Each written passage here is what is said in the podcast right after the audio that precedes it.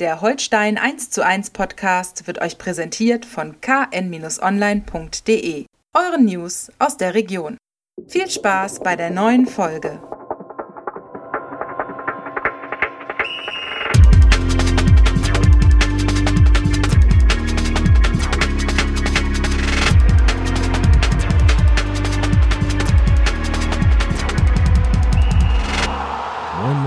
Herzlich willkommen zu einer neuen Folge Holstein 1 zu 1, der KN-Podcast zu den Störchen von Holstein Kiel. Wir wollen auch in dieser Woche wieder darüber sprechen, was bei Holstein wichtig ist. Mein Name ist Niklas Schomburg, Holstein-Reporter der Kieler Nachrichten. Mir gegenüber, wie immer, Holstein-Experte Andreas Geidel. Opa, ich grüße dich. Moin Moin, Niklas. Dann lass uns mal sprechen. Endlich haben wir wieder Spielfutter, worüber wir sprechen können. Am äh, vergangenen Sonnabend ein 2 zu 1 gegen Kräuter Fürth. Äh, guter Auftakt, wenn man auf das Ergebnis guckt. Ein schwacher Auftakt, wenn man sich die Leistung in der ersten Halbzeit anguckt. Das war ganz gruselig. Ja, zwei Gesichter, ne? Ja. Äh, es lag vielleicht auch, äh, nicht nur, aber es lag vielleicht auch daran begründet, dass äh, Cheftrainer Marcel Rapp in den ersten 45 Minuten äh, seinen beiden Youngstern äh, Jonas Sterner und Marvin Obutz äh, einen zur Startelf-Premiere in dieser Saison verholfen hat. Offensichtlich nach äh, guten Leistungen in der Vorbereitung, also guten Trainingsleistungen natürlich auch der Tatsache geschuldet, dass mit Finn Bartels kurzfristig ein potenzieller Startelf-Kandidat mit Zehenbruch ausgefallen ist und Louis Holtby äh, mit Bauchmuskelzerrung im Mittelfeld auch ausgefallen ist. Ähm, die beiden Youngster wirkten leicht überfordert, mhm. will ich mal so sagen. Äh, das, deshalb will, muss man aber nicht den Stab über die beiden brechen oder so. Ähm, war insgesamt vielleicht auch äh, eine undankbare Geschichte, weil Holstein schon ziemlich brauchte, bevor sie in die Abläufe kamen, bevor sie ins Passspiel kamen, richtig in die Zweikämpfe gekommen sind. Fürth hat das in der ersten Halbzeit auch wirklich sehr gut gemacht und hat natürlich äh, von einem äh, Superpatzer ja. des dritten Youngsters, der zwischen den Pfosten steht, äh, Tim Schreiber profitiert, der da war wohl bei dem seichten Kopfball nach Ecke von, nach Fürther Ecke war offensichtlich der Frosch im Ball, ähm, ist ihm dann aus den Händen geglitscht irgendwo ja, und dem ja. Torschützen Abiyama direkt vor die Füße. Ist so, äh, lässt sich nicht ändern gibt eine miese Note, das lässt sich ja, ja nicht ändern. Nee, das, das wie in der Schule früher. Nix. Aber äh, das ist ja, heißt ja noch lange nicht Versetzung gefährdet. Ja. Äh, das kann man ja schön korrigieren, beispielsweise schon am kommenden Sonnabend.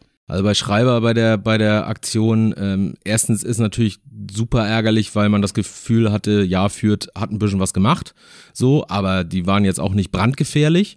Äh, dass du denen dann so die Führung schenkst, ist natürlich extrem ärgerlich. Ich hatte so ein bisschen das Gefühl, das hat man, also ich kenne das vom Football zum Beispiel so bei den Receivern, wenn wenn du gedanklich schon einen Schritt weiter bist, ne, du denkst ja, den nimmst du auf und überlegst schon, wie du da den den äh, also jetzt im Falle Fußball den Konter einleitest, wem du den Ball irgendwie hinwirfst oder so und da hat er einfach irgendwie die Augen vom Ball genommen, wie man auch im Football immer sagt, und dann äh, das Ding fallen lassen. Ja, und dann kommt noch dazu, dass offensichtlich das äh, im, im heimischen Stadion auch eine gewisse nervliche Belastung für mhm. den jungen Mann bedeutet, äh, weil äh, wir erinnern uns äh, vor der WM-Pause, die zweite Halbzeit gegen Hannover 96, die war jetzt auch nicht so, wie man das eigentlich von einem souveränen Keeper nee. erwarten darf. Nee. Ähm, jetzt in der zweiten Halbzeit gegen Geuter Fürth kam nicht mehr so viel auf seinen Kasten, aber das, was kam, war dann wirklich auch solide ja. äh, von ihm wegverteidigt und weggefangen und äh, darauf muss man aufbauen. Äh, erinnert sei da an das Auswärtsspiel äh, auf St. Pauli, äh, das vorletzte vor der WM-Pause.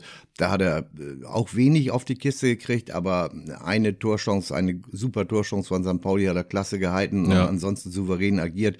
Vielleicht liegt im Moment noch auswärts mehr. Äh, war natürlich ärgerlich für ihn, weil auf der Tribüne äh, relativ dicht neben mir saß äh, Klaus Tomforde, ehemaliger Kieler Torwarttrainer ja. und ähm, äh, mittlerweile äh, Nationaltrainer der deutschen U21-Auswahl und auch von anderen U-Mannschaften. Der wollte sich den Tim dann auch gerne mal direkt live vor Ort angucken, hatte den auch auf St. Pauli gesehen, wie er mir erzählt hat und so. Äh, auch der bricht deshalb jetzt wegen einer schlechten Halbzeit mhm. eines kapitalen Box äh, nicht den Stab über ihn. Nee, äh, dennoch natürlich äh, nicht gut. Äh, Gleiches gilt für, für Marvin Obus beispielsweise, wo ich ganz ehrlich äh, sagen müsste, sagen muss, als er ausgewechselt wurde, dachte man, huch, der hat auch mitgespielt. Ja, ja relativ ich, unsichtbar. Ich, ich, ich weiß auch nicht. Äh, äh, also erstmal wird der Trainerstab sich Gedanken darüber gemacht haben, sicherlich äh, intensiver die Beobachtungen, als es uns möglich ist. Äh, er hat ja auch äh, sicher überragende Anlagen, Tempo, äh, Geschwindigkeit, Ballgeschwindigkeit, Handlungsschnelligkeit, ein gutes Dribbling eigentlich als Flügelspieler oder wie in diesem Fall eben als zweite oder anderthalbte Spitze mit, mit Steven Skripski zusammen. Äh, aber er hat davon nichts auf den Platz mhm. gekriegt. Ne? Und das ist dann halt doch noch ein Unterschied Training und Wettkampf. Und wie gesagt, Fürth hat, auch wenn sie selber nicht viele Torchancen äh, kreiert haben in, in der ersten Halbzeit, so waren sie aber doch in der Ordnung und in der Kompaktheit äh, besser als Holstein und deshalb auch dominant mhm. äh, auf dem Feld. Und äh, da wundert man sich dann vielleicht als junger Bursche dann doch, äh, wie schnell da so ein gestandener Zweitligaspieler oder ein, als Verteidiger einem gegenübersteht und dass der auch gar nicht zimperlich ist mhm. irgendwo. Und das muss man natürlich erleben. Da bin ich also voll beim Trainer. Der hat hinterher ja gesagt, äh, wenn man die nur auf der Bank sitzen lässt, dann können sie sich auch nicht entwickeln. Ne? Ja. Man muss das schon mal erfahren und erleben am eigenen Körper, am eigenen Bein, am eigenen Fuß, äh, was das bedeutet. Und deshalb das war ja unterm Strich nachher alles korrekt ja. und alles schön. Ja.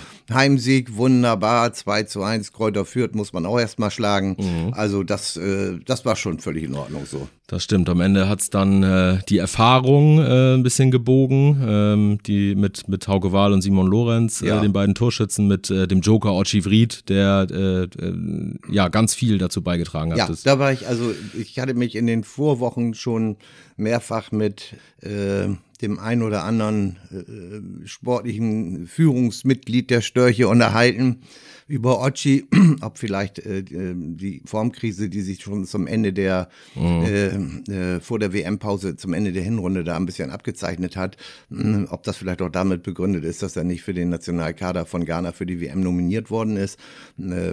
Äh, kann sein, man kann ja schlecht in den Kopf reingucken. Äh, jedenfalls mir war aufgefallen, dass er also als vorderste Spitze immer bemüht ist, um, um, um äh, als Anspielstation, aber dass er kaum einen Ball festmachen kann und äh, immer versucht, gleich eine Drehung zu machen, um, um, um dann selber mit, mit Gesicht zum Tor nach. Und das ist natürlich schwierig, wenn ja. dir immer mindestens einer auf dem Haken steht. Und ähm, das hat er jetzt am, am äh, Samstag klasse gemacht hat die Bälle teilweise klatschen lassen oder einmal kurz angenommen und dann weitergeleitet. Und so kommt man ins Spiel und dann ist der eklig zu verteidigen mit seinen ja. komischen Moves und ja. Ecken und Kanten. Teilweise denkt man ja, er weiß selber nicht ganz genau, was er jetzt macht oder so, aber das ist jetzt wirklich eine böswillige Unterstellung. aber für den Gegner ist das schon schwer ausrechenbar und er hat ja teilweise zwei, drei Gegenspieler ja. mit seinen Bewegungen gebunden. Das schafft natürlich Freiräume und, und ganz großer Profiteur von dieser Einwechslung war Steven Skripski, der in der zweiten Halbzeit super gespielt hat, ja. fand ich. Also wirklich, ja. wie der, was der gelaufen ist, wie der gesprintet ist, gekrätscht, Bälle gewonnen. Nicht umsonst auch die Flanke mhm. äh, zum Ausgleichstor von Hauke Wahl geschlagen. Also das, das war schon klasse. Den auch erstmal noch äh, erkämpft hat an der, genau. an der Außenlinie. Ne? Genau. Ne? Der verunglückte Ball von Rese, der deutlich zu weit geriet. Genau. Ähm, den er noch geholt hat und dann auch das, das, äh, das Auge hat und die Ruhe hat, um ja. nochmal einmal zu gucken, gucken und ihn dann reinzubringen. Es war schon, das ist ja genauso, äh, was wir auch immer gesagt haben, was seine Lieblingsrolle ganz offensichtlich ist, so, ne? Als Freigeist, so. der so um die anderen äh, rumtoben kann und ein Auge für die Räume hat und so weiter. Das hat Ochi ihm natürlich verschafft. Ja. Und was man, finde ich, ganz deutlich gesehen hat, Ochi ist total in den Kopf der Fürther reingekommen. Ne? So also die es. waren immer total genervt und ja. kommt schon wieder ein Ball auf den, dann ja. hält er seine Kiste raus, schirmt den Ball super ja, ab, zwei, drei Leute. Und ein Drum und dran. Das tut, glaube ich, auch für den Gegenspieler weh. Also das ist, und man, das war klasse einfach. Man hat richtig gemerkt, so, dass die echt, oh, mhm streckenweise überfordert waren, aber auch einfach entnervt davon, ja. weil er weil er es halt super gemacht hat und es wunderbar funktioniert hat. Ja, ne? das fand ich auch. Und und äh, nebenbei für mich auch ein äh, äh, analog zur Nationalmannschaft, zur Deutschen, ein klares Plädoyer für eine äh, eindeutige Nummer mhm. 9, ne? Mhm. Weil es, es, ist, es ist einfacher. Es geht sicherlich auch mit, mit zwei Spitzen, äh, äh das, das schadet sicherlich nichts, aber so in dem ganzen Umschaltspiel von Holstein ist so ein zentraler Zielspieler, das hilft dir wirklich, wenn er das hinkriegt, die Bälle festzumachen und zu verteilen dann in vorderster Front, äh, dann können die anderen nachrücken und dann wird Holstein auch richtig gefährlich, das hat mhm. man ja gesehen gesehen. Mhm. Absolut. Und da war natürlich noch auffällig, dass für den Sieg letztendlich drei Abwehrspieler beteiligt ja. Unser neuer Eckenspezialist Marvin Schulz, was ich bis dato nicht wusste, dass der eng schießen kann. Ja. Also kann natürlich jeder, das ist klar. Aber dass er dazu auch berufen ist innerhalb des Mannschaftskreises, das wusste ich nicht. Und äh, äh, das hat er natürlich super gemacht, aber hat er, hat er erzählt, dass er das in Luzern bei seiner letzten Station in Gladbach vorher auch schon, auch schon öfters mal äh, äh, da zum Eckball angetreten ist. Ah, die Dinger waren gut, ne? Mhm. Also jetzt nicht, da kann ja nicht, bei zwölf Ecken kann nicht jeder irgendwie für, für äh, Alarmstufe Rot im, im gegnerischen Strafraum sorgen. Aber da waren schon vier, fünf Dinger dabei, äh, wo es, wo es wirklich kibbelig wurde für, für die Fürther. Und die Krönung war eben äh, die, die Ecke, die zum ja. Siegtreffer von Simon Lorenz geführt hat. Ne? Ja. Also super. Hat mir sehr gut gefallen, die zweite Halbzeit. Vielleicht hat er sich, hat er sich da jetzt ein bisschen reingespielt. Er äh, hat es ja wahrscheinlich ja. jetzt äh, ähm, als, als erster Schütze übernommen in Abwesenheit der ja. son sonst etatmäßigen Schützen. Ja. Also Alexander Mühling beispielsweise, der oder Holtby oder, oder, Holtby, oder genau. Kirkesko. Genau. Mhm. Äh, aber vielleicht hat er da jetzt eine neue, eine neue Rolle. Ja. Er hat ja sowieso eine etwas neue Rolle gefunden. Er wurde ja geholt als, als Wunsch-Sechser sozusagen ähm, um, um die Lücke zu füllen, die ja nach wie vor äh, Bestand besteht äh, durch den Abgang von Jonas Meffer zum HSV. Äh, ist ein bisschen nach hinten gerutscht, spielt jetzt in der, in der Dreierkette äh, und ja, scheint da so seinen, seinen Holstein-Weg gefunden zu haben. Ja, äh, ist ja auch sehr variabel, die ganze Geschichte da äh, und, und äh, das, das hat er ja auch schon andernorts auch schon gespielt, äh, in der Kette hinten, mhm. äh, im, im, jetzt ist er rechtes Glied der Dreierkette oder so, könnte aber auch äh, in der Viererkette da auf der rechten Seite spielen, das wäre auch möglich. Äh, und äh, was du sagst, die Vakanz auf der Sechserposition, also ich finde, haben wir ja auch schon mal thematisiert, aber viele Leute finden ja oder viele Zuschauer finden ja, dass Patrick Eras da ein bisschen langsam agiert und, und vielleicht äh, auch nicht so, äh, na wie soll ich sagen, spektakulär. Äh, ich bin da ein bisschen anderer Meinung im Moment. Also das mit dem, dass er jetzt kein 100 Meter Sprintkönig wird, auch innerhalb der Mannschaft, das, das äh, glaube ich natürlich auch oder das weiß man. Nichtsdestotrotz fand ich ihn schon in der ersten Halbzeit als einer der mhm. wenigen, die da noch ein bisschen Übersicht und das nicht nur wegen seiner Körperlänge behalten haben. Äh, denn die Ruhe am Ball, wenn er, wenn er dann da ist mit seinen Pässen über fünf oder zehn Meter, die einen anderen Kollegen dann zumindest in die Situation bringen, dass er da den Ball auch wieder vernünftig weiterleiten kann. Das ist ja schon mal eine vornehme Aufgabe eines Sechsers. Und äh, also ich finde, da sind sie im Moment mit Patrick Eras mhm. durchaus vernünftig aufgestellt. Da ist auch bei ihm ist auch noch Luft nach oben. Was ja. ich immer wünschen würde, wäre einfach mal auch mal einen Standard mit dem Kopf zu veredeln. Eine, eine Möglichkeit war ja da ja. oder so. Und äh, wenn das mal klappen würde, ich glaube, das würde ihm noch mehr Auftrieb geben. Aber für das ganze Holstein-Gefüge äh, ist das vielleicht gar nicht so schlecht, so ein, so ein so einen Stoiker mhm. da auf der mhm. Position mhm. zu haben. Ich habe neulich mal die äh, bitterböse Einschätzung äh, gehört. Äh, eine Mannschaft, in der Patrick Erras äh, Stammspieler und Leistungsträger ist, habe ein Qualitätsproblem, grundsätzlich. Ja, kann, kann, man, kann man ja so sehen irgendwo. Ne? Das ist, äh, mich hat das, also, also als er da die ersten Spiele da gemacht hat, mich hat das auch überrascht, weil ich eben auch dachte, beim, beim Umschaltspiel des Gegners, wenn die schnell kontern oder irgend sowas, da könnte es Defizite dann äh, durch ihn mhm. in, der, in der eigenen, in der Holstein-Deckung geben. Aber das hat sich ja alles ein bisschen äh, äh korrigiert, diese, ja. diese Befürchtung. Ja. Äh, und äh, liegt natürlich auch am Wechselspiel mit den Kollegen. Die Abläufe und die Abstimmung funktionieren besser. Also, wenn man jetzt auch schon mal auf den, auf den Trip zum Betzenbeck blickt, ist seine Körpergröße sicherlich gegen die Büffel da mhm. vom, vom aus Lautern auch nicht, äh, auch nicht verkehrt. Mhm. Also, ich bin äh, von der Seite der Kritiker gewichen und habe großes Vertrauen. Ich, ich finde, äh, das, was du gesagt hast, auch vor allem mit dieser Ruhe, hat er ja auch in der ersten Halbzeit die ähm, ja auch äh, vielleicht der geringen Erfahrung geschuldet, ein bisschen chaotisch war teilweise, mhm. äh, hat er ja schon auch äh, seinen Nebenleuten äh, ein, die Hand gereicht zur Stabilität, ne, genau. ne, so ein bisschen. Er hat das ein bisschen an die Hand genommen äh, als Ballverteiler, auch wenn das, äh, wie du sagst, nichts Spektakuläres ist, was mhm. er da äh, macht und jetzt keinen kein, äh, Sprint anzieht durch, durch die Zentrale, äh, aber es war wirklich solide mit mhm. einer totalen Bierruhe sozusagen und das war was, was Holstein in der Phase vielleicht auch noch ein bisschen gebraucht hat. Ähm, und dann in der zweiten Halbzeit ist es sich ja komplett ausgegangen, weil dann seine Nebenleute auch ein bisschen äh, stabiler, aktiver ja. wurden. Ne?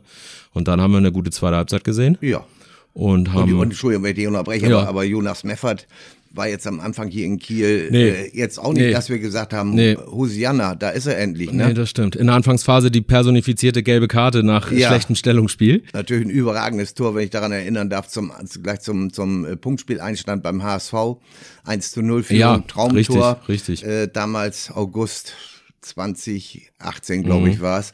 Ähm, aber dann, danach war aber auch nicht so, dass man jetzt immer von vornherein, man musste schon mal ein bisschen aufpassen. Und, Ja. und diese Funktion des Sechsers hatten wir so bis dato in Kiel auch noch nicht so auf, auf dem Radar. Da war dann Peitzer als äh, äh, Prellbock und, Mhm. Ja. und äh, äh, Lustverderber gegnerischer Angriffsbemühungen, aber das war ja ne, jetzt eine neue Qualität, in die Mhm. er aber auch erst reingewachsen ist. Also von daher äh, lass das mal Patrick Eras erstmal so machen. Wenn sich dann herausstellt, bei bestimmten Situationen oder bei bestimmten Spielverläufen oder gegen bestimmte Gegner, das ist jetzt von der Geschwindigkeit zu wenig, hat man ja Variationsmöglichkeiten. Alles gut. Das stimmt. Der Kieler Kader ist nach wie vor äh, breit. Ja. Ähm, auch jetzt nach dem Ende der Wintertransferperiode.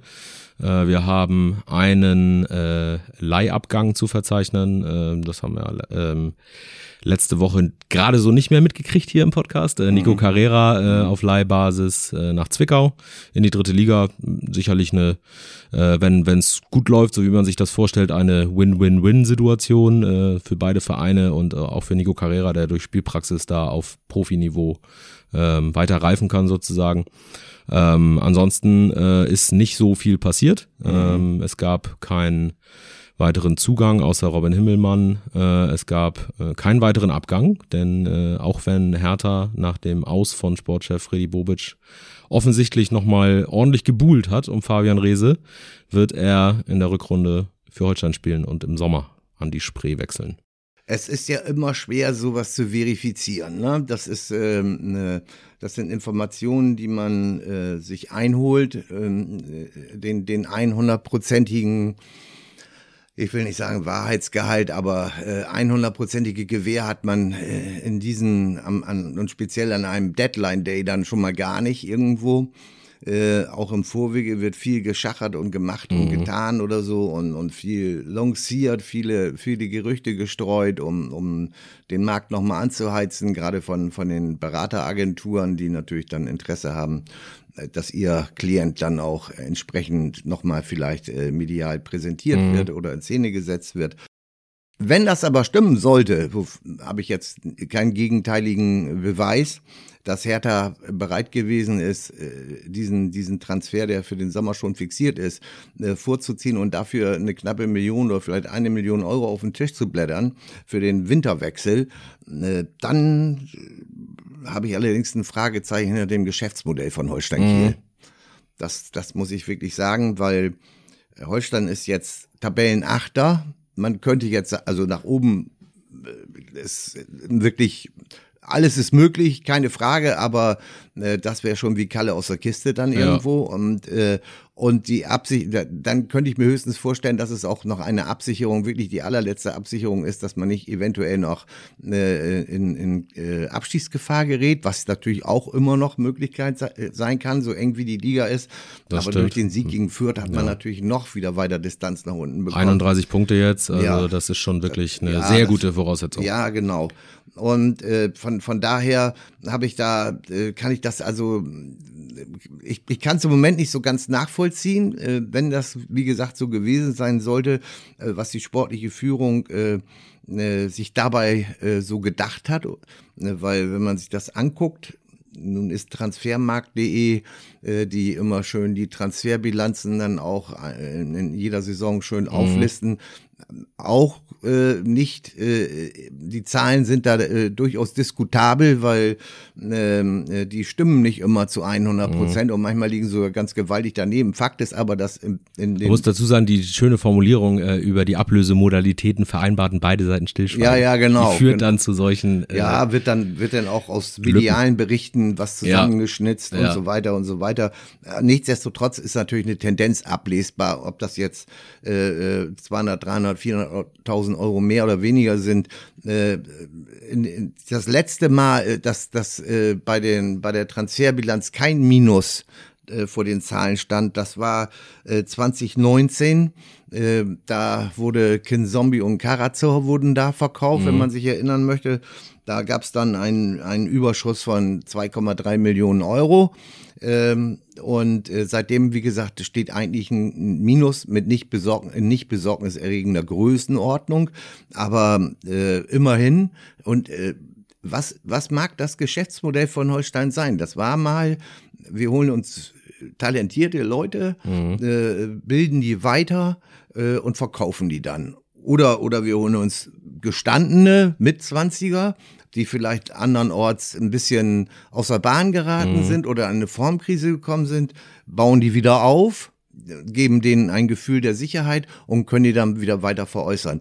Ähm, damit ist das, was Deutschland damals so gemacht hat, das ist ja auch kein Exklusivrecht gewesen. Äh, ich meine, das ist Geschäftsmodell bei fast allen ja. Clubs, gerade ja. in der zweiten Liga mit, mit einigen, mit ein, zwei Ausnahmen vielleicht. Und da bin ich, das, das kann ich noch nicht so ganz äh, nachvollziehen, was da so passiert. Ne? Und äh, wie gesagt, es kann natürlich sein, dass die Überlegung ist, wir wollen aber auch gar nichts riskieren mhm. im Fall Rese, mhm. wenn es dann stimmen sollte mit mhm. dieser Geschichte aus Berlin, äh, dass wir da noch in Abstiegsgefahr geraten. Und es wäre natürlich schwierig gewesen, um nicht zu sagen fast unmöglich, am, am letzten Tag der Transferperiode noch einen Ersatz in, in ähnlicher Qualität äh, für Fabian Rehse äh, irgendwo loszueisen. Äh, das, das kann man, das könnte man schon verstehen, aber na klar, ein Abstieg sag ich mal, ist immer deutlich teurer, teurer, als eine Million. Auf jeden Fall teurer. Keine ja. Frage. Ne, aber ja, es ist ja auch immer so ein schwierig. bisschen eine, äh, eine Rechnung ähm, Ablöse plus äh, Gehaltseinsparung mhm. auf der einen Seite, dann, äh, wie du sagst, erstmal Klassenerhalt, vielleicht aber auch äh, in Sachen Platzierung, TV-Geldverteilung und Richtig. so weiter, alles, was man gegeneinander rechnen muss. Und da können sich ja je nach äh, Auf- und Abstiegen der anderen Mannschaften und so weiter, kann sich ja doch mhm. einiges verändern von, von, den Tabellenplätzen her, ob du jetzt Sechster wirst oder Dreizehnter, da ist dann schon eine ganz schöne Summe dazwischen. Das äh, gehört alles in so eine Abwägung rein. Ne? Aber der, erst, der erste Reflex ist natürlich zu sagen, für fünf Monate Restlaufzeit äh, und ist im Sommer sowieso weg. Wir haben 31 Punkte, wir, wir stehen gut da. Wir haben ja sogar mit beispielsweise Fiete Ab jetzt jemanden, den man sich da durchaus vorstellen könnte auf dieser Position. Denkt man ein bisschen drüber nach und denkt so, hm. Ja, hm, ja, hm. ja ja, es ist halt so, wie es ist und, und ähm, äh, es ist kaufmännisch seriös, auf jeden Fall, wenn man sich das leisten kann. Äh, das scheint ja in Kiel der Fall zu sein, irgendwo, dass, dass man da äh, nicht, äh, jetzt nicht auf, also, also keinesfalls auf Rosen gebettet ist, mhm. wirtschaftlich mhm. betrachtet oder so. Aber man muss jetzt auch nicht äh, irgendwie um, um Lizenzen bangen oder, oder hat einen extremen Schuldenstand oder so. Das ist ja alles nicht der Fall. Also von daher kann man dann so agieren und äh,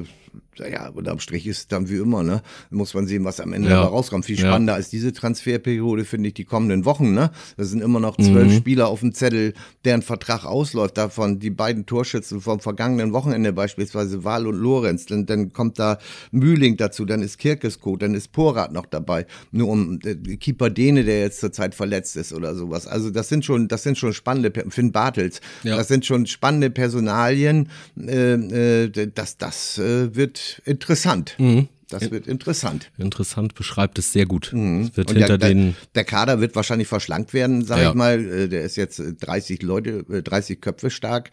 Äh, nun ist Noah Avuku kommt, zählt er im Moment noch zu. Der spielt ja, ist ja mehr dem Kader der U23-Mannschaft zugeteilt.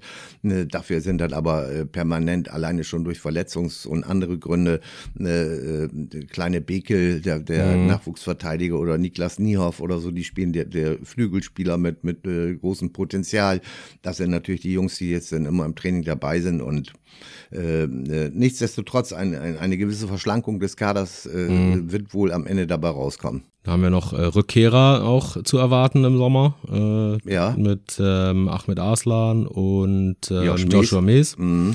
Also da wird auf jeden Fall in den nächsten Monaten äh, einiges hinter ja. den Kulissen äh, ja. gerödelt werden. Ja, ja. So die, die, die Zeichen deuten ja relativ äh, ich sag mal so deutlich darauf hin, dass, dass Amo Aslan, äh, dass Dresden die Kaufoption wahrscheinlich ziehen wird für Amo Aslan.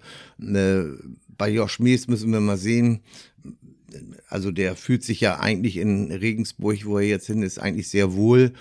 Hier in Kiel ist er äh, aus welchen Gründen auch immer über den Status Edeljoker und nicht hinweggekommen. Mhm. Äh, immer wenn er von Anfang an gespielt ja. hat, oder häufig, wenn er von Anfang, ja. oder fast immer, wenn er von Anfang an gespielt hat, äh, äh, dann war das nicht so dolle. Das war so ein Wechsel mit Rese, ne? Wer von ja, den beiden genau. angefangen hat, das genau. war nix. Der, der reinkam, war super. Ja, genau, genau. Ganz seltsame Geschichte. Und äh, inwieweit man das dann, diese Rückholaktion tatsächlich bewerkstelligt oder bewerkstelligen muss, das wird man dann sehen. Aber man sieht ja auch, haben wir auch letztes schon drüber gesprochen, äh, unser Iceman, äh, äh, Fried Johnson, mhm. äh, der Isländer, ist ja nach seiner Leihe nach Norwegen, äh, ja nach Norwegen äh, auch in einem besseren Rhythmus drin gewesen, hat regelmäßiger gespielt und, und hat sich dann hier im Training schon mal anders präsentiert, dass sogar über eine Startelf äh, Positionierung nachgedacht worden ist. Zumindest saß er im Kader. Mhm. Mm, ich glaube, der Trainer hätte jetzt auch nicht ganz große Bauchschmerzen gehabt, wenn er, wenn er ihn in der Schlussphase vielleicht noch als zusätzlichen Rambock nach vorne rein, hätte reinstellen müssen. Äh, das ist ja schon mal eine Qualitätssteigerung für den, für den Spieler selber mhm. oder eine Wertschätzungssteigerung für den Spieler selber, äh, die man so vielleicht im, im Dezember nie und nimmer nee. vermutet hätte. Nee, also so kann es auch bei Josh Mees sein die Wochen werden auf jeden Fall richtig spannend und aus Kieler Sicht deutlich spannender als diese Transferperiode, die ja gestern wieder, das ist ja, das ist ja zirkusreif, was da im, im, im Fernsehen auch stattfindet ja. und äh, mit, mit, mit Ticker und dann sitzen die äh, Kollegen und Kolleginnen bei Sky da vier Stunden oder weiß ich, wieder drei Stunden zusammen ja. und dann wird da mit dem Handy die letzten Nachrichten und und zirkusreif, wenn man das, wenn man ja. das so sagen will, äh, dann in eine, in eine Spitze der Kickerzunft. Äh, da blicken wir mal nach England rüber. Das mhm. muss man sich mal auf der Zunge zergehen lassen, was der nochmal 125 Millionen gefunden unterm Sofa. Für Enzo Fernandes, FC Chelsea, 121 Millionen Euro. 120 eigentlich aber weil sie das nicht alles direkt bezahlen wollen, sondern Raten kam da hm. noch eine Million obendrauf. 121, ja. das ist natürlich dann ärgerlich bei so einer Summe, dass da tatsächlich noch eine Million. Ja. Die haben, ich habe mir das mal aufgeschrieben, weil das kann ich mir gar nicht merken. Die haben für acht Winterneuzugänge 329,5 Millionen Euro ausgegeben. Das muss man sich mal auf der Zunge zergehen. Also für drei, und haben jetzt unter anderem Jorginho äh, äh zu Arsenal vertickert für 11 Millionen Euro. Das, das fällt ja schon unter ferner Liefen ja. irgendwo. 329,5. Ja. Die gesamte, die Gesamtausgaben für Neuzugänge in dieser Saison belaufen sich auf völlig also da muss ich ganz ehrlich sagen, idiotische, unrealistische, so real trifft's ja alles schon gar nicht mehr. Ich weiß gar nicht, da gibt's gar keinen Begriff dafür. Für 611 Millionen, äh, 600, fast 612 Millionen Euro Neuzugänge. Ich sage mal ganz ehrlich, also was, was soll man dazu sagen? Das ist jetzt, sage ich ja. mal, England ist sowieso noch ein ja. bisschen krasser, ja. aber das ist eine Liga höher als Holstein, ne? Mhm. Mhm. also, also das, das, das ist doch, das ist doch absurdestan. Ja. Also, also die Leute, äh, gerade in England, haben also die Privatmenschen dort, die alle dem Fußball oder häufig dem Fußball sehr zugeneigt sind und auch horrende Eintrittspreise ja. zahlen, sowohl für einen Live-Besuch im Stadion als auch für für äh, äh die Alternat die englische Alternative für Sky hier. Ähm, äh, die zahlen da horrende Summen für und, und haben wirklich teilweise das, was bei uns die Tafeln sind, äh, ist die englische Version davon, die werden mittlerweile von Menschen besucht, äh, den, von denen man das so im Jahr vielleicht gar nicht gedacht hätte, weil die einfach nicht mehr das Geld haben, sich regelmäßig vernünftig äh, Essen einzukaufen, von Mieten und ähnlichen Geschichten ganz zu schweigen, Energiekosten. Und dann erdreistet sich so ein Club wie der FC Chelsea, insgesamt 600, fast 612 Millionen Euro auszugeben für, für Neuzugänge im Fußball. Resultat ist im Moment Platz 10. Also äh, das kommt ja noch on top auf die ganze Surrealität. Ja, aber das ist ja der Grund dafür. Ja. Platz 10 ist ja der Grund, dass man so viel Geld ausgeben muss. Ja, ja, genau. Weißt du? Und alles mit Weißt du, verstehst du nicht, wie der Markt funktioniert? Ja, ja, nee, verstehe ich nicht. Also der, der, der äh, Investor da, ich glaube, das ist ein US-Mensch oder irgend sowas, da so ein, so ein Unternehmer, der, der wird sich ja, irgendwas wird er sich ja dabei denken. Also sportlich kann er sich nichts dabei denken, weil. zu hoffen zumindest. Da, da, da wird ja irgendwie offensichtlich, äh, wer ist denn gerade interessant, noch einigermaßen jung und auf dem Markt und die, da ziehen wir mal die Strippen und dann fallen die da alle runter. Auch so viel kosten die gut, dann nehmen wir den. Na, wenn wir den wieder verkaufen, dann kriegen wir immer noch ein bisschen was wieder zurück. Mhm. Und also hör auf. Ich, das ist da, das hat ja mit, das hat ja mit dem, also das ist wirklich nur noch Unterhaltungsbranche und, und das hat ja mit Realität, mit seriöser Planung einer Mannschaftsstruktur auch nichts zu tun. Also, dass man einen Enzo Fernandes, ich will mich jetzt nicht zu sehr über, über die Premier League auslassen, aber einen Enzo Fernandes zu kaufen, da hatten wahrscheinlich viele Interesse dran gehabt. Mittelfeldspieler 21, Weltmeister aus Argentinien und bei Benfica Lissabon jetzt. Ja, aber Benfica Lissabon, die sind super, überhaupt mhm. keine Frage. Aber die portugiesische Liga ist sicher nicht in der Leistungsklasse wie eine, wie eine Premier League oder, oder wie Regelbetrieb in der Champions League oder sowas, wenn Chelsea da jemals wieder hinkommen sollte. ähm, so, das muss man sich doch mal überlegen, ne? Wel welches Risiko man damit eingeht. Ne? Also es ist doch durch nichts begründet, warum ein, ein 21 hier 121 Millionen, vielleicht MAP oder so, wenn man es dann sagt, der, der hat es ja schon in jungen Jahren nachgewiesen und äh, aber meine Güte, was ist da? Da sind wir, da finde ich das in Kiel schon charmanter. So, wie fangen wir das jetzt wieder ja, ein, nee, die, ist, diese das, Geschichte? Wie kommen wir von 600 Millionen wieder ja, zu Holstein? Das ist realistischer und, und damit auch angenehmer und, und hat auch, ist nachvollziehbarer. Das ist, äh, das andere ist, ist äh, Kasperkram und, und da, da, an solchen Geschichten wird der Fußball, der Profifußball in der obersten, im obersten Regal auch irgendwann gnadenlos zerschellen. Ja. Diese Prognose möchte ich mal abgeben. Das endet dann tatsächlich wahrscheinlich irgendwann in der Super League, wo dann irgendwelche Zaubervereine äh, da äh, sich gegenseitig an Ablösesummen ja. und Gehältern überbieten ja. und dann deshalb ist das schön mit Holstein, da ist es ein bisschen seriöser, kann man drüber diskutieren, wie gesagt mit Rese, aber ist halt so. Man hört, äh, dass Holstein für eine Super League nicht zur Verfügung steht. Na, die sollen ja Klage eingereicht haben. ja, so sieht's aus. Aber, äh, aber man kann zum Beispiel von der Liga-Konkurrenz kann man auch nehmen. Ersten FC Nürnberg haben sich ja mit ein paar Leuten, äh, äh, also im Vergleich zu Holstein, der fast eine Mannschaft ausgewechselt ja. mit mit äh, an, an Neuzugängen auf Leihbasis und und äh, so weiter und und zwei, glaube ich, zwei Einkäufe, aber zu relativ kleinen Geld, beziehungsweise Danny Blum war vorher noch vereinslos. Mhm. Ne, aber was interessant ist, die haben ja kurz vor, kurz vor Schluss, kurz vor Tore Schluss, das äh, äh, haben sie ja noch einen Gustavo Puerta verpflichtet.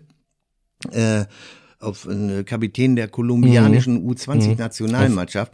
Und zwar auf, Ausgeliehen, Leih, ne? genau, auf, ja. auf Leihbasis von Bayer Leverkusen, die den jungen Mann wieder bis 2028 unter Vertrag genommen haben. Das Leihteil da mit Nürnberg läuft, ist bis 2024 mhm. offenkundig datiert. In Form einer Kooperation, wenn man das so sagen soll, im ersten, äh, mit, mit Bayer Leverkusen. Äh, das ist natürlich auch nicht unschlau. Mhm. Sowas, mhm. sowas hat auch irgendwie eine Art. Es ist so, so ein bisschen ähm, wie damals Ball zurückgespielt mit äh, Christian Pulisic, äh, den Chelsea ja verpflichtet hat und der dann aber gleichzeitig noch für ein Jahr an Dortmund ausgeliehen äh, genau. worden ist, für die er vorher ja, genau. bei denen er vorher unter Vertrag stand. Aber hier mit unterschiedlichen Ligen, ja. dass, dass ja. der, der, und mit der Argumentation aus, aus Leverkusen, dass er sich in einer äh, durchaus äh, äh attraktiven Liga äh, äh mal den, die deutsche Art Fußball zu spielen erstmal mhm. kennenlernt mhm. und sich angewöhnen kann und, und sich dadurch entwickeln kann. Das ist nicht unschlau. Mhm. Also das finde ich, die anderen Personalien bei Nürnberg will ich nicht beurteilen, ist ja auch nicht unsere Aufgabe. Die haben auch ein bisschen andere Sorgen äh, als, als Holstein, ja. wenn man sich das Tabellenbild anguckt oder so. Aber speziell dieser, diese Geschichte, dieses Leihgeschäft, das finde das finde ich äh, interessant und das wäre ja vielleicht auch mal überlegenswert für Holstein, ob man nicht in irgendeiner Form mit irgendeinem Erstligaklub vielleicht in alter Verbundenheit äh, Werder jetzt vielleicht noch mhm. nicht diese Saison, aber mhm. wenn die sich in der Bundesliga stabilisieren sollten, wäre das ja auch möglich. Mhm.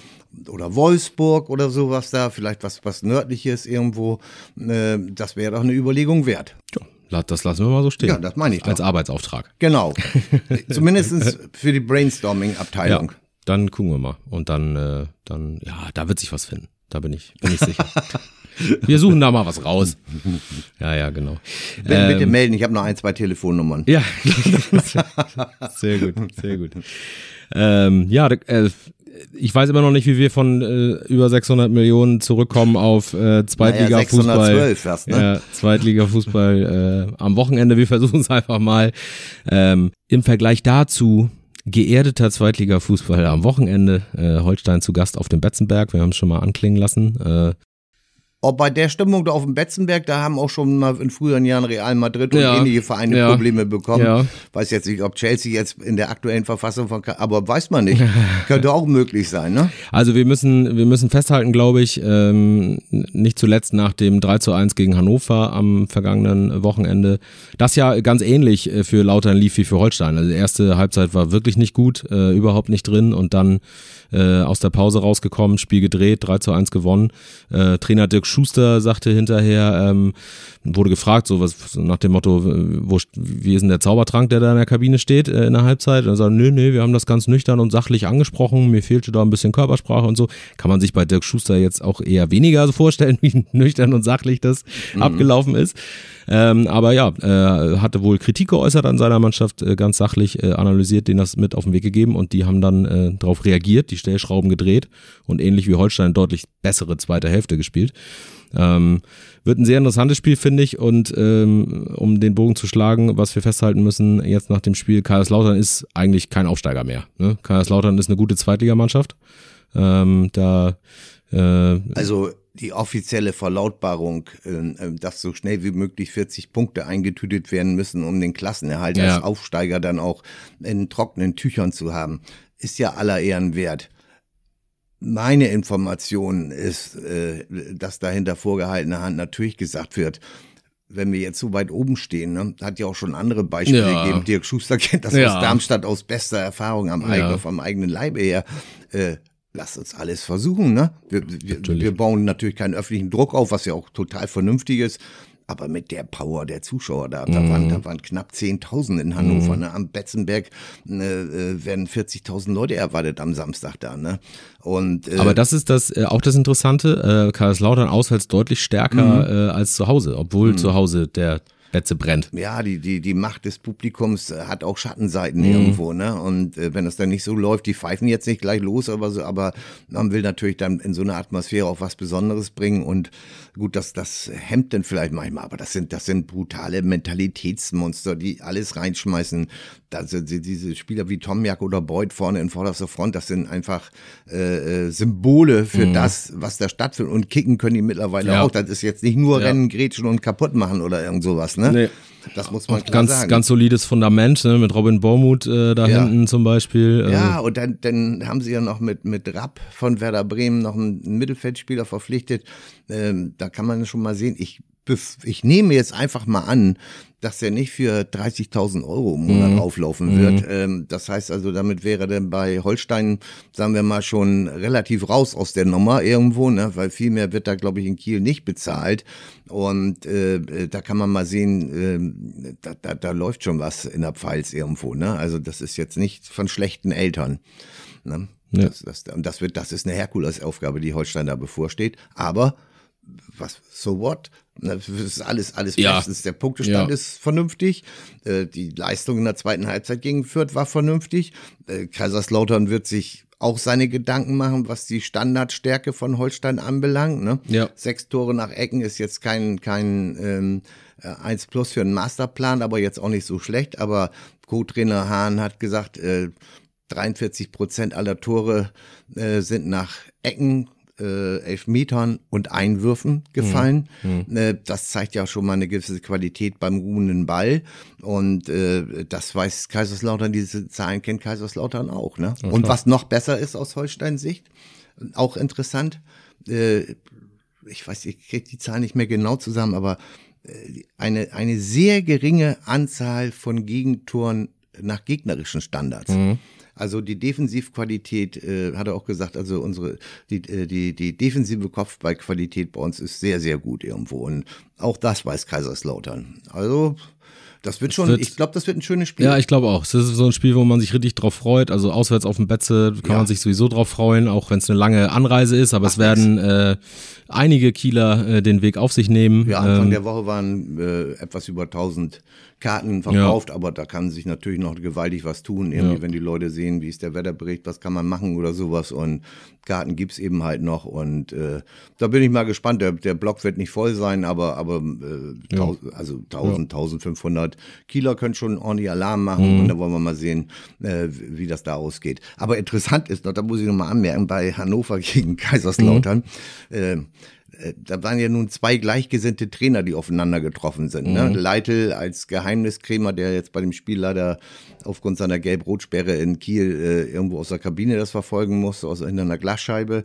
Äh, und und äh, Dirk Schuster auf der anderen Seite. Und beide, wie gesagt, Geheimniskrämer im Vorfeld. Äh, bloß sich an die Öffentlichkeit dringen lassen, wie die Testspiele verlaufen sind außer das Ergebnis vielleicht und, und, äh, und wer, wer das Tor oder die Tore geschossen hat, aber ansonsten bitte keine Aufstellung. Wir haben das letzte Woche hier schon mhm. thematisiert. Und da sieht man mal, wie, wie gerecht, schrägstrich, ungerecht das Leben ist. Ne? Der eine verliert und der andere gewinnt mit derselben ja. strategischen Vorgehensweise. Ja. Ne? Also, ja. ich sag ja, also, hm, also da finde ich schon lustig, echt. Da kann sich jeder sein eigenes ja. Urteil drüber bilden, sagen wir so. Nee, genau. Also es ist alles be bereit, ne? Ähm, Vierter gegen Achter. Ähm, mit einem Sieg äh, kann Holstein punktemäßig äh, aufschließen. Ähm, beide Mannschaften äh, sind gut für Tore, äh, egal ob Standards oder aus dem Spiel, äh, durchschnittlich 1,73 Tore pro Spiel. Also da ist auch kein 0 zu 0 zu erwarten, würde ich jetzt mal so in den Raum stellen. Ähm, wird interessant. Äh, wir haben wer, wer hat 1,73 Tore pro Spiel? Ja, beide. Beide? Beide, so. ah, beide. Ah, okay. Ja, ja, mhm. Genau, beide. Mhm.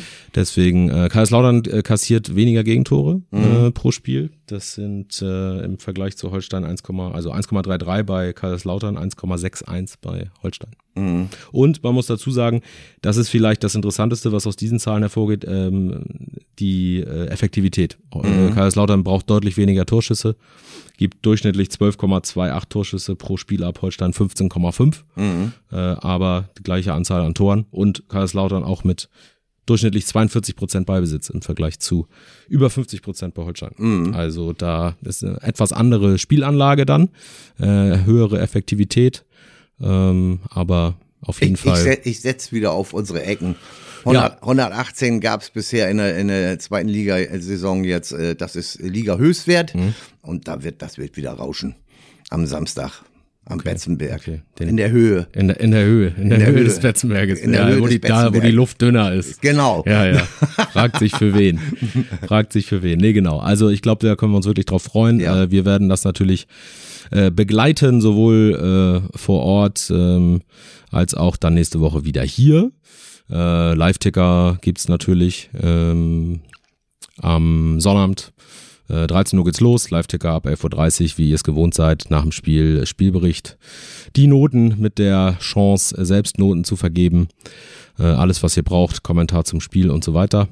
Und äh, nächste Woche an dieser Stelle haben wir wieder ein bisschen mehr Spieltagsfutter, was wir äh, benutzen können. Dann äh, ja, sind wir schon mal einen Schritt weiter wieder in der Bewertung, wie der Restart ausgefallen ist. Nächste Woche geht's gegen Magdeburg zu Hause. Und dann reden wir auch nicht mehr so viel über Absurdistan auf der Insel. Nee, dann ist das Transferfenster ist wirklich schon äh, zu und verriegelt. Äh, aber äh, wir behalten es natürlich im Auge, was wir besprochen haben. Die Vertragssituation, da wird ja sicher in den nächsten Monaten was kommen, denn man darf nicht vergessen, die Spieler sind jetzt sechs Monate vor Ablauf der Vertragslaufzeit äh, dazu befähigt, auch mit anderen Clubs zu sprechen. Und es gibt da, was man, was die Leihmöglichkeiten, das haben wir ganz vergessen vorhin zu sagen, äh, was die Leihmöglichkeiten äh, oder Ausleihmöglichkeiten von Holstein anbelangt, äh, doch noch vielleicht das ein oder andere Schlupfloch, wenn man den einen oder mhm. anderen noch verleihen möchte, weil in äh, äh verschiedenen Ländern ist, gibt es unterschiedliche äh, ähm, Transferende. Ja. ja enden. Und das ist äh, natürlich, da besteht immer noch was, was in ja. Griechenland oder, oder ja. Schweiz oder keine Ahnung. Äh, da, da könnte noch was gehen. Müssen, müssen wir noch ein bisschen beobachten. Skandinavien äh, ist auch so, wo zum Beispiel in Norwegen, äh, mhm. äh, wo ja äh, Kalenderjahr gespielt wird, die haben mhm. auch andere Fristen und es gelten da ja dann die Fristen der aufnehmenden Vereine. Genau. Insofern ja, durchaus. Mhm. Ähm, man hört ja auch, dass eine Laie in die dritte Liga äh, von Marcel Benger noch kurzfristig äh, möglich, eventuell möglich gewesen wäre äh, mhm. Gestern. Also vielleicht passiert da noch was, müssen wir mal abwarten. Jetzt gucken wir erstmal auf den Betze. Äh, Rote Teufel gegen Kieler Störche. Diabolisch. Oh, es wird, es wird ein Fußballfest. genau. wir hoffen. Ne? In, in, diesem Sinne, Opa, vielen Dank. Ja, sehr gerne. Wir gucken uns das an. Wir hören uns nächste Woche wieder. Ihr da draußen, äh, bleibt gesund, macht euch eine schöne, schöne Woche, schönes Fußballwochenende und bis nächste Woche. Ciao, ciao. Tschüss.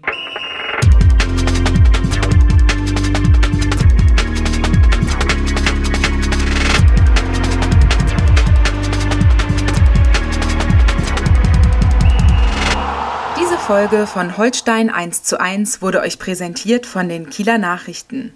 Sichert euch jetzt einen Monat lang kostenlos alle News aus eurer Region und zu Holstein und der zweiten Fußball-Bundesliga. Mehr dazu unter kn-online.de slash plus.